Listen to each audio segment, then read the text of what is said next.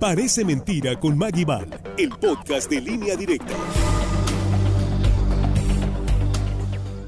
Amigos de línea directa, qué gusto saludarlos. Bienvenido el mes patrio lleno de color y alegría. ¡Viva México! Hoy les preparé una selección de sucesos que son un desafío para la imaginación. Dirá, parece mentira, pero es verdad.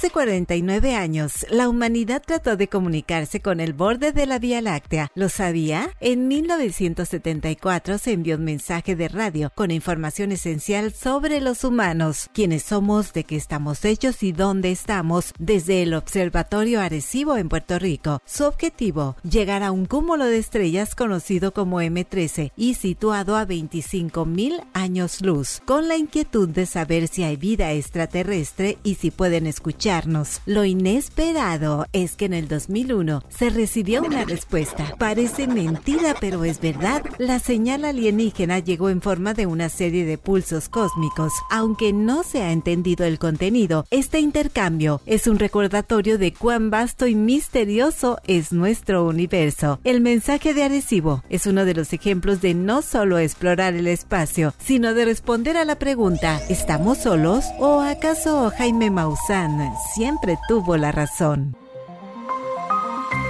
En más datos, durante la misión Apolo 15, en la que el hombre pisó por primera vez la Luna, el astronauta David Scott dijo, supongo que una de las razones por las que hemos podido llegar hasta el satélite es gracias a Galileo Galilei, que hizo un descubrimiento muy significativo sobre la caída de objetos en campos gravitatorios. Acto seguido, dejó caer una pluma y un martillo en la superficie, y para asombro de todos, ambos objetos alcanzaron el suelo al mismo tiempo la gravedad lunar demostró ser igual para objetos de diferentes masas. Y sí, Galileo estaba en lo cierto, un gran salto para la comprensión científica.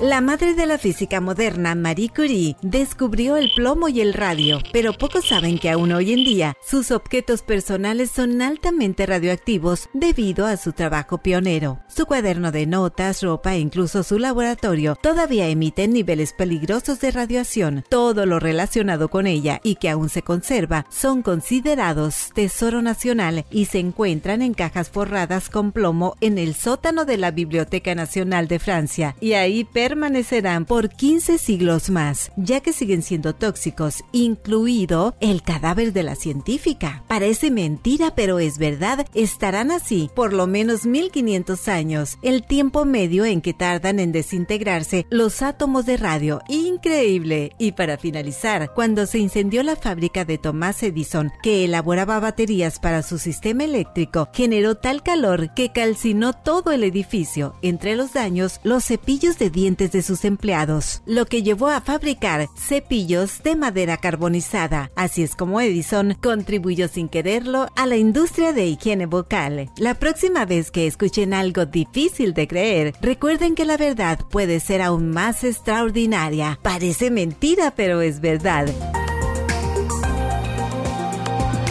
Soy Maguibal, gracias por escuchar y si gusta, atento a la próxima emisión. Buen día.